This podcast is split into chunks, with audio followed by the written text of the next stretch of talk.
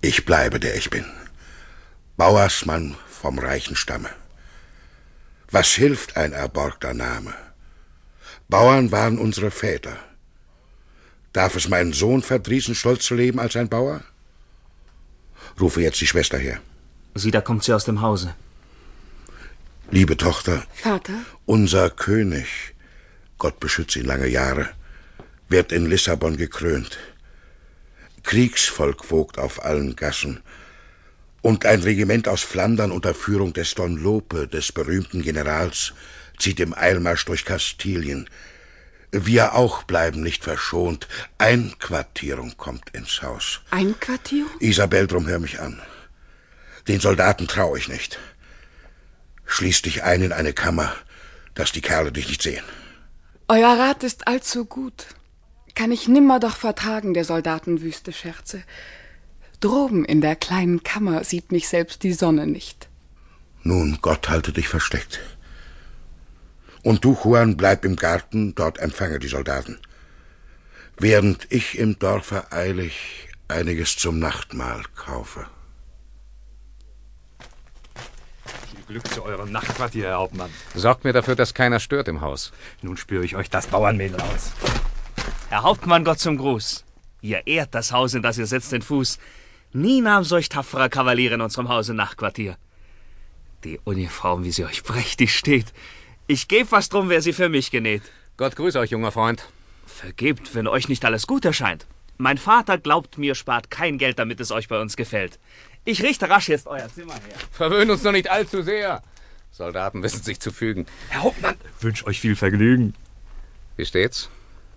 Hast du's entdeckt, wo dieses Bauernmädchen sich versteckt? Bei allen Teufel, nein, in alle Winkel spürte ich hinein. Ich habe sie nicht erschaut. Aha, der Bauernkerl hat vorgebaut. Zum Glücke traf ich eine Magd, die hat die Wahrheit mir gesagt.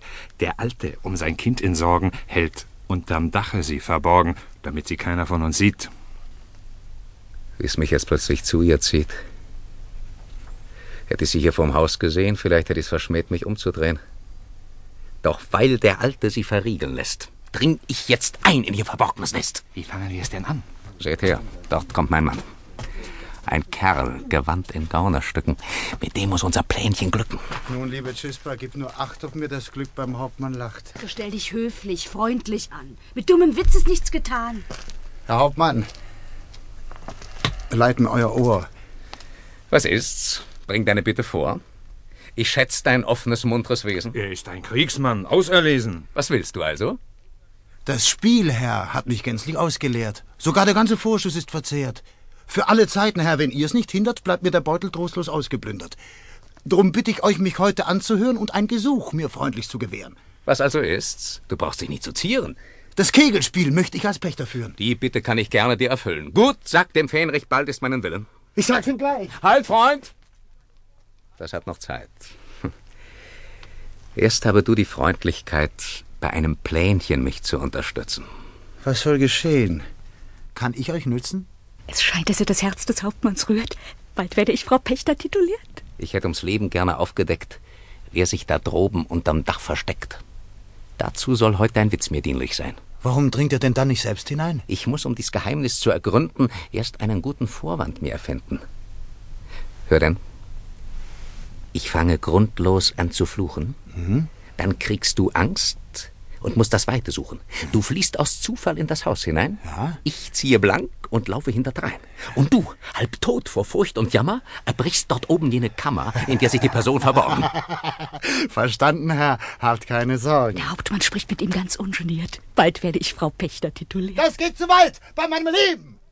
Ich bitt euch höflichst Vorschuss mir zu geben. Schon mancher Schuf erbat sich ihm mit Glück. Und ihr, ihr weist mich Ehrenmann zurück? Er ist wohl toll und weiß nicht, was er will. Ich rate dir im Guten. Schweige still! Herr Hauptmann, bitte zürnt ihm nicht. Ich will ihm zeigen, wie man mit mir spricht. Soll ich noch länger Zeit mit dir verlieren? Jetzt sollst du meine Stegens Spitze spüren. Aus Achtung nur vor euch fliehe ich jetzt aus. Da kommst du lebend nicht raus. Oh Herr, hört noch ein Wort. Zu heftig reißt's euch fort. Nun ging die schöne Hoffnung ganz entzwei. Mit der Frau Kegelpächter ist's vorbei. Was ist geschehen? Den Hauptmann reizte ein Soldat für wegen. Da zog der wütend seinen Degen und stürmt ihm nach die Treppe hinauf.